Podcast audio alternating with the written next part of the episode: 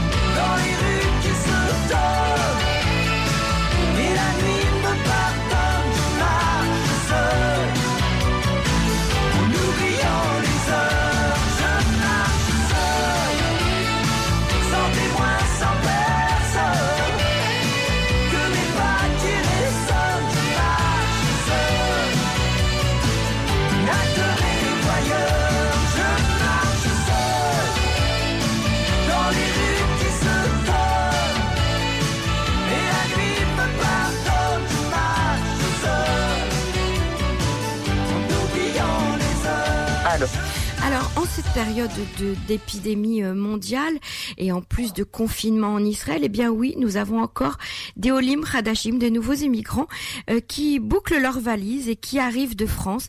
Ils sont arrivés depuis le début de l'année, ils continuent à arriver, ils arriveront euh, jusqu'à la fin de, de l'année euh, euh, aussi. Et nous avons en ligne avec nous aujourd'hui Cathy Milo du ministère de l'intégration. Elle est, elle est conseillère euh, sur Natania qui va nous donner toutes les nouvelles euh, mesures qui ont été euh, proposées par la nouvelle ministre de l'intégration. Bonsoir Cathy Milo. Oui, bonjour. Alors euh, Cathy, il y a beaucoup de choses qui ont été mises en place pour les nouveaux immigrants, euh, pour les aider, un, par rapport au corona, deux, par rapport à leur euh, intégration et leur installation en Israël. De quoi s'agit-il exactement? Oui, alors tout à fait. Déjà, dans un premier temps, je dois signaler que la ministre Pina Tamano-Chata euh, s'est occupée d'avoir un budget qui a été spécialement accordé, malgré le fait qu'il n'y a pas de budget accordé en ce moment. Euh, c'est un budget qui a été accordé pour les personnes qui ont fait justement leur alia à partir du 1er septembre 2019 et c'est valable jusqu'au 30 juin 2020. Maintenant, c'est un, un montant d'allocation qui est accordé pour les familles, les personnes seules. Euh, moi, ce que je vous conseille à- aux auditeurs également de vérifier auprès de notre site internet. Le site internet ainsi que la page Facebook de l'ALIA et de l'intégration, vous avez là-bas toutes les nouvelles concernant les Olim Khadashim. D'accord. Et voilà, c'est vraiment très intéressant et très, et très important. Il n'y a pas suffisamment de personnes qui regardent euh, aujourd'hui les, les sites internet et les pages Facebook alors que tout est dit vraiment noir sur blanc. Vous savez que le site aussi du ministère de la Vie et de l'Intégration est traduit en plus de six langues, Mhm. dont le français. dont les Français. Et là, et là, également, les personnes qui ont des professions euh, peuvent vérifier comment faire, comment faire les traductions, etc. Il y a beaucoup de choses qui sont stipulées pour eux. Ce que je voulais vous dire également concernant les nouvelles mesures, à part ce, ce montant qui a été accordé pour les OLIM, il y a euh, les ULPAN. Vous savez bien vous-même que si vous voulez vous intégrer en Israël, la langue reste quand même indispensable. Tout à fait. Donc, c'est vrai qu'on a l'ulpan traditionnel qui est sur Natania ou dans toutes les villes euh, en Israël. Mais, euh, mis à part l'ulpan traditionnel, il y a les ulpans privés aussi que le Misrad Ali Ayakita s'occupe de rembourser à 100%, c'est-à-dire à hauteur de 7500 shekels. C'est énorme au niveau du On peut s'inscrire dans un ulpan privé. Euh, il y en a quelques-uns hein, qui existent quand même. Et Alors exactement. On reçoit un voucher, enfin l'équivalent d'un bon, qui nous rembourse une partie de cet ulpan. Euh, voilà, le montant c'est 7500 shekels, comme je vous ai dit, c'est remboursé en trois fois. Mhm. C'est valable pour les personnes qui ont fait la LIA jusqu'à 18 mois de la date d'Alia.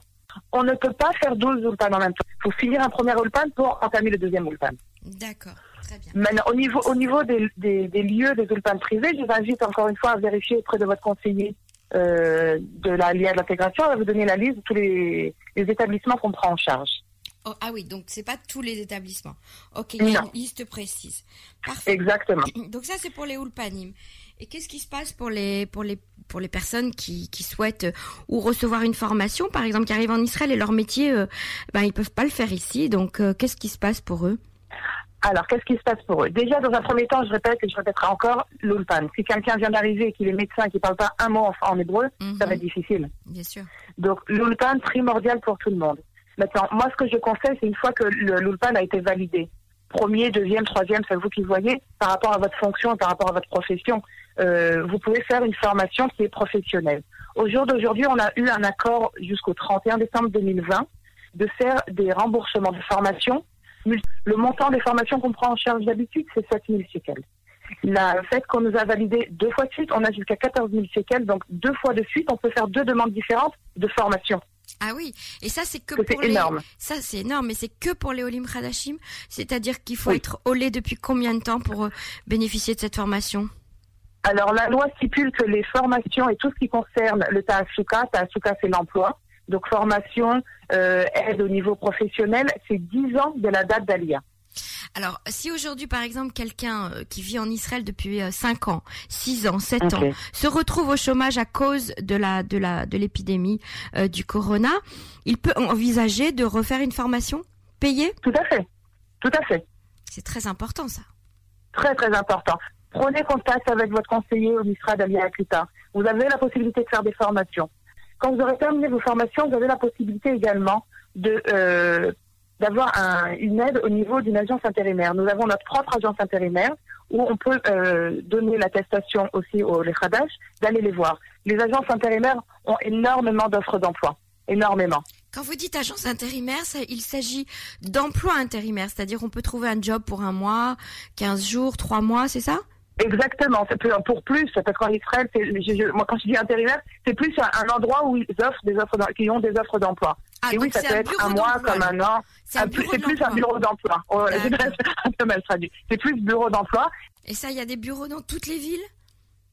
Il y a des bureaux euh, plus ou moins c'est répertorié. Si vous voulez, moi je parle en mon nom au niveau du Mitra d'Akrita de Natania. On a une agence intérimaire qui se situe à la rue Pinsker numéro 18. C'est l'agence MAOF qui a été validée pour, pour cette année. Euh, pour Tel Aviv, il y a encore d'autres. Il y a plusieurs agences euh, du bureau de, de l'emploi. Très bien. Bah écoutez, euh, c'est déjà des nouvelles mesures importantes qu'il fallait annoncer euh, à tous nos tous nos nouveaux immigrants et puis tous ceux qui sont là depuis dix ans hein, euh, et qui se remettent en question, qui qui cherchent des solutions pour sortir de cette crise économique. Eh bien, on peut bénéficier d'une nouvelle formation. On peut de nouveau aller apprendre l'hébreu à l'Ulpan en étant financé et on peut vous trouver un emploi grâce aux, aux, aux agences de l'emploi du Misra d'Aklita, du ministère de l'intégration. J'ai bien résumé, Cathy? Parfait. Juste, juste, je pour l'ULPAN, c'est 18 mois de la date d'Alia. Ah, d'accord. Les droits. Tout à fait. Merci beaucoup, Cathy Milo. À bientôt sur les ondes de Cannes. Au revoir. À bientôt. Je souhaite Merci, Cathy. Au revoir. Au revoir. Depuis plusieurs jours, nous, parlons dans chacune de nos émissions eh bien, du mont du Temple, de la vieille ville de Jérusalem et des alentours. Euh, bien sûr, de, nombreux événements euh, s'y déroulent, des événements difficiles, des, événements qui sont très tendus. Mais, nous avons avec nous aujourd'hui euh, en ligne David Shapira. David Shapira qui est historien et qui est également en, en, cursus de, de guide euh, d'État et qui va nous raconter les différentes visites qu'il a pu faire lui-même sur le mont du Temple, visites qui sont difficiles pour euh, toutes les personnes qui sont de, de confession juive euh, ou israélien, euh, de nationalité israélienne. Euh, David Shapira, bonsoir. Oui, bonsoir. Bonsoir. Alors, vous avez l'habitude hein, de monter sur euh, le mont du Temple à Jérusalem, euh, que ce soit seul ou, ou accompagné. Racontez-nous un petit peu comment ça se passe. Écoutez, je crois qu'il faut diviser la période en deux parties. Tout, tout d'abord, euh, lorsque je dis que la période était entre guillemets normale, c'est pas facile de monter, euh, comme vous dites, sur l'esplanade du mont du Temple, parce qu'il y a des horaires, nous sommes soumis à des horaires assez stricts, entre 7h et 11h du matin, par une seule porte seulement, par cette porte qu'on appelle, appelle la porte des Maghrébins, qui est à côté de l'entrée euh, du cotel, donc euh, du mur, du mur occidental. Et euh, il y a aussi une heure l'après-midi, mais je ne conseille pas aux gens d'attendre euh, cette heure-là parce que on fait la queue pendant presque une heure et au moment de rentrer, ben c'est déjà trop tard. Donc les restrictions sont euh, assez strictes, sont très strictes, mm -hmm. mais il y a aussi toujours un bien au mal dans le sens où lorsque des touristes euh, contemple cela, il se demande comment se fait-il, par exemple, que le Saint-Sépulcre soit ouvert à toutes les confessions, et on y voit souvent des musulmans euh, venir, on y voit évidemment des juifs venir, et des chrétiens, bien sûr, et comment se fait-il que l'esplanade du mur, je parle du mur des lamentations, du mur occidental, soit ouverte à, tout le monde, et on voit aussi des musulmans arriver, et on voit évidemment des chrétiens euh, venir prier sur le mur, et pourquoi seul ce lieu religieux de l'islam est fermé à qui ne sont pas musulmans. Plus encore, j'ai eu l'occasion de me promener avec euh, beaucoup de Français d'origine euh, musulmane, de confession musulmane, et qui ont essayé de rentrer euh, sur le mont du Temple par différentes portes, et qui se sont vus soumettre un interrogatoire très serré, et pour une broutille, comme par exemple des sandales alors qu'elles doivent avoir les pieds recouverts pour, pour le WAF. Le WAF, ce sont ces gardiens musulmans qui sont sur le mont du Temple, eh bien se sont vus refuser l'entrée ou alors euh, après un interrogatoire très serré sur euh, euh les lieux les, les, lieux qu'elles fréquentaient, c'est-à-dire euh, quelle mosquée euh, elles allaient ou quel imam elles fréquentaient, eh bien sont vus refuser parce qu'on ne les croyait pas. Donc il y a sur le mont du Temple une intolérance de la part du WACF envers tout ce qui n'est pas musulman et même quand on est musulman et qu'on vient de France et qu'on n'est pas très attaché aux traditions musulmanes de l'islam, on se voit refuser l'entrée. Alors, très, très vous connaissez les restrictions, les restrictions euh, Est-ce que vous pouvez un tout petit peu nous les, nous les spécifier? Quel type de oui. restrictions avons-nous, nous, par exemple, en tant qu'Israéliens et, et, et Juifs?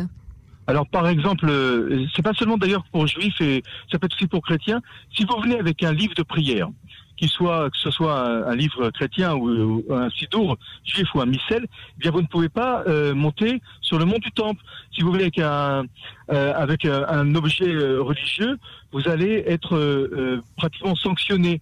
Alors ce qui se passe, c'est que il y a évidemment des juifs qui montent par conviction, mais ils sont escortés par la police israélienne. Et donc euh, un spectacle, on voit un spectacle qui est navrant, où on voit des, des juifs avec euh, la kippa montée, avec euh, euh les titiotes à l'extérieur, les titites à l'extérieur, et qui sont escortés par une quinzaine de policiers, et qui, ne, qui doivent euh, marcher à une vitesse réglementaire, qui ne peuvent pas s'arrêter, tout ça parce qu'on a peur qu'il cite un verset euh, de, de, la, de, de, la Torah, de la Bible, ou qu'ils euh, se mettent à, à lancer une prière. C'est désolant. C'est-à-dire qu'ils n'ont que... même pas le droit de prier, de murmurer une prière ou un, ou un psaume, rien du tout. Non, on n'a pas le droit de prier, mais encore une fois, ce n'est pas à l'encontre des juifs. Aucun, aucun, euh, aucune confession, mis à part évidemment l'islam, musulman, aucune confession n'est autorisée à adresser une prière à son Dieu. C'est-à-dire que les chrétiens non plus n'ont pas le droit de prier. -hmm. Mais je vous dis, c'est très choquant. Je pense que même pas dans l'islam, la majorité de toutes les mosquées dans le monde sont ouvertes à toutes les confessions. Il m'est arrivé souvent d'aller à la mosquée de Paris, d'aller à Istanbul à la, euh, à la mosquée, et, et c'est la seule mosquée au monde où euh, non musulmans ne sont pas bien accueillis, euh, ne sont pas souhaités Mhm. et, et ont autant de restrictions. Donc euh, il y, a, il y a énormément de, de restrictions, que ce soit aussi dans les habits. Et si vous, allez, vous avez un insigne religieux, si vous avez un, un t-shirt avec une inscription euh, pro-israélienne par exemple, eh bien vous serez reçu d'un très mauvais œil et les policiers vous conseilleront de changer de, de t-shirt. Les policiers israéliens, hein, je précise. policiers israéliens pour votre bien d'ailleurs ils vous diront écoutez euh, il vaut mieux changer de changer d'habit Mhm. ou changer de euh, voilà et puis il y a, il y a sur le mont du temple aussi il y a un racket euh, qui n'est pas officiel évidemment mais quand un, un français de, de confession musulmane veut visiter euh, veut visiter la mosquée d'Aqsa ou veut aller dans les écuries de Salomon ou veut se rendre dans le musée etc il se fait accoster par un pseudo guide qui lui demande de l'argent etc et il y a, il y a tout un système qui est Bon, ça, c'est malsain un à peu l'intérieur. partout. Ça doit être un peu partout comme ça, non? Euh, non, non, parce qu'en Israël, vous savez, une réglementation extrêmement stricte à propos des guides. Vous ne pouvez pas guider des, des touristes en Israël si vous n'avez pas la licence de guide. Mhm. Vous risquez d'être euh, approché par un euh, par un inspecteur qui et, et l'amende est très très très élevée. Mhm. Donc euh, il ne vaut mieux pas se jouer jouer à ce jeu-là parce que ça risque de vous coûter cher. Mais cette Et- loi n'est pas valable sur pour les mosquées, en fait. Ah, vous savez que même en ce moment mettre des portiques euh, euh, c'est même pas possible. Mhm. quand le gouvernement israélien décide. Mais alors, paradoxalement, ce que je veux dire aussi aux auditeurs et auditrices, c'est que la semaine, entre guillemets, euh, un peu violente ou un peu tendue, nous a permis de visiter un mont du temple qui était quasiment vide, où il n'y avait pas de musulmans, il n'y avait pas non plus de waqf, il n'y avait pas de gardiens euh, musulmans sur euh, euh, l'esplanade du mont du temple. Et donc, vous pouviez euh, rentrer à votre propre guise et vous promener pendant des heures sans qu'on vous demande qu'est-ce que vous faites là, pourquoi vous êtes là. Et euh, il y avait même certains bâtiments qui sont interdits aux visites de non-musulmans qui étaient ouverts. Là, j'en dis pas plus, mais euh, euh, c'était très agréable. Cette semaine de tension, euh, qui touche à sa fin euh, aujourd'hui, je crois, eh bien, euh, nous a permis de visiter un mont du temple et visiter Jérusalem. Je parle de la vieille ville, évidemment, de façon très libre et très sereine. C'est très, très paradoxal, hein, quand même. Oui, parce que les gens ont peur. Vous Mhm. savez que la peur, Emmanuel, n'est pas rationnelle. Mhm. Euh, il y a la peur de ce qu'on voit dans les, à la télévision, ce qu'on entend à la radio, et on entend des choses qui sont terribles. Mais vous savez, écoutez, tout ça, hein, j'ai l'impression que c'est presque même euh, un jeu, comme un, comme un, comme une pièce de théâtre. J'étais hier, pas plus tard qu'hier, euh, à la porte des Lions, et j'ai vu un petit att- attroupement de quelques adolescents euh, arabes qui attendaient. Qu'est-ce qu'elles attendaient Que les caméras se mettent en place. Parce qu'on Mhm. attend les caméras, vous voyez, les journalistes, je parle pas de vous évidemment, hein, mais les journalistes ont besoin d'action, ont besoin de euh, euh, justifier leur travail. Alors ils viennent avec des caméras, ils s'installent, et toutes les télés arrivent, hein, vers 6, 7 heures, 8 heures du soir, j'ai vu, j'ai vu le spectacle. Et là, on attend presque, les journalistes attendent presque que les gens viennent en attroupement Mhm. et commencent un petit peu leur, leur, leur, leur cinéma, leur, leur pièce. euh, les journalistes attendent d'eux. Et, et eux, ils attendent aussi des, des caméras parce qu'ils savent très bien qu'ils seront filmés. Donc Alors, Dites-nous, ouais. dites-nous un petit peu quand, puisque vous vous promenez régulièrement là-bas, en dehors du mont du Temple, lorsque vous êtes dans la vieille ville de Jérusalem, euh, dans les différents quartiers de la vieille ville, est-ce que vous avez senti ces derniers jours un changement dans dans l'attitude des gens, dans l'approche, dans le, le... Oui, oui. Alors le changement, il est très simple. Il y a, il y a, il y a, il y a moins de monde. Les marchands, malheureusement, les boutiques sont vides et, on voit la peine sur les visages de- des, des commerçants. Mhm. Jérusalem et la vieille ville, je parlais très sûr. Pas de tension particulière.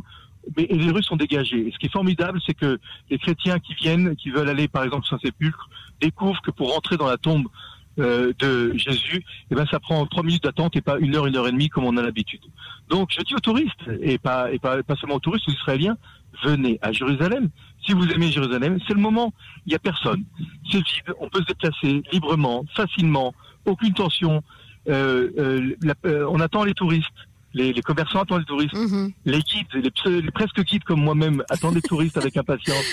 Alors Venez, venez. Et justement, si vous aimez Jérusalem, Je, vais m'adresser au presque guide. Euh, quel est euh, que- quel conseil vous donneriez à, à un touriste ou même à un Israélien qui a envie de monter sur le, le mont du Temple? Euh, Qu'est-ce qu'il faut voir? Alors, je, je, je lui conseille qu'il soit un homme ou une femme d'ailleurs de mettre un pantalon parce que sinon il va se faire raqueter et se faire vendre euh, un genre de pseudo euh, pantalon charwal à 25 shekels. Ah, d'accord. Ne dommage, pas aller voilà. en jupe ou en short. D'accord, Aller en jupe mais jupe longue et de mettre des chaussures couvertes.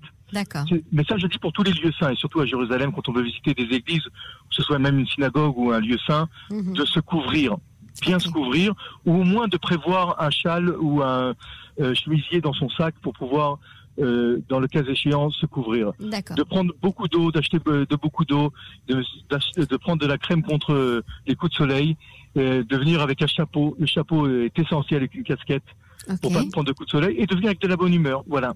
C'est ce que je conseille aux touristes. Et, Mais de venir. et quel, en- quel endroit vous conseillez de visiter? Parce que euh, les la, cons- la- oui, la vieille ville de Jérusalem, c'est au moins 3-4 jours de visite. d'accord. Voilà, je dis cela. Donc quand on vient une journée, il faut sacrifier des endroits. Donc il faut voir évidemment euh, le tunnel, le souterrain, le tunnel du Cotel, où il y a d'excellents guides francophones aussi qui euh, euh, font partager cet endroit merveilleux. Donc Mhm. le tunnel du Cotel, il faut le voir. La cité de David, il faut voir euh, la cité de David, il faut voir le Saint-Sépulcre. Pour ceux qui sont intéressés par l'histoire du christianisme, il faut voir euh, évidemment le mont du Temple.